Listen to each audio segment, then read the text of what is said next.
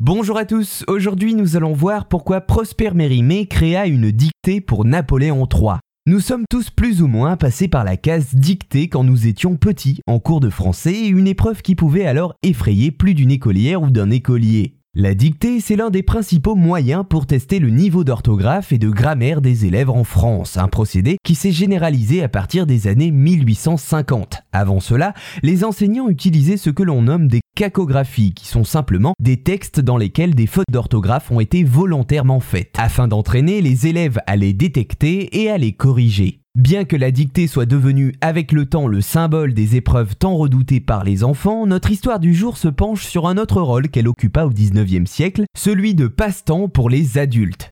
Cette tendance de dictée ludique, comme on pourrait dire, se développe à la cour de Napoléon III. À ce moment, l'impératrice Eugénie, femme de Napoléon III, connaît depuis longtemps l'écrivain français et créateur de l'œuvre Carmen, Prosper Mérimée. Proche du couple impérial qui lui a fait cadeau d'une belle ascension sociale, Prosper Mérimée, homme de lettres, se voit alors demander de la part de l'impératrice de créer une dictée qui pourrait alors distraire la cour. Mais pas n'importe quelle dictée, attention, une dictée de difficulté soutenue qui permettrait aux membres de pouvoir de se lancer un petit défi. Alors, Prosper Mérimée va rédiger précisément en 1857 un texte composé de cinq longues phrases, et pour corser le tout, il va ainsi parsemer ce que l'on nomme des pièges orthographiques, c'est-à-dire des mots rares ou désuets, des règles de grammaire complexes ou qui comportent des exceptions peu connues.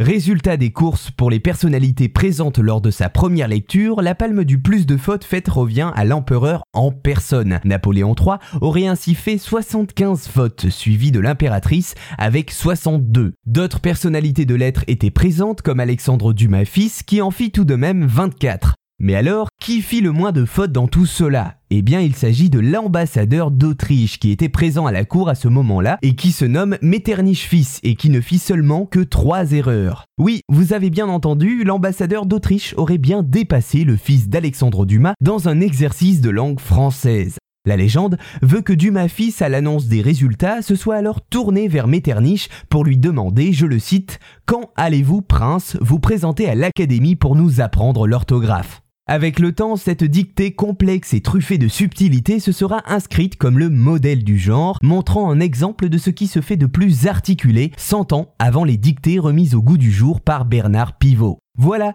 j'espère vous avoir appris quelques éléments sur la fameuse dictée de Prosper Mérimée faite à la cour de Napoléon III en 1857.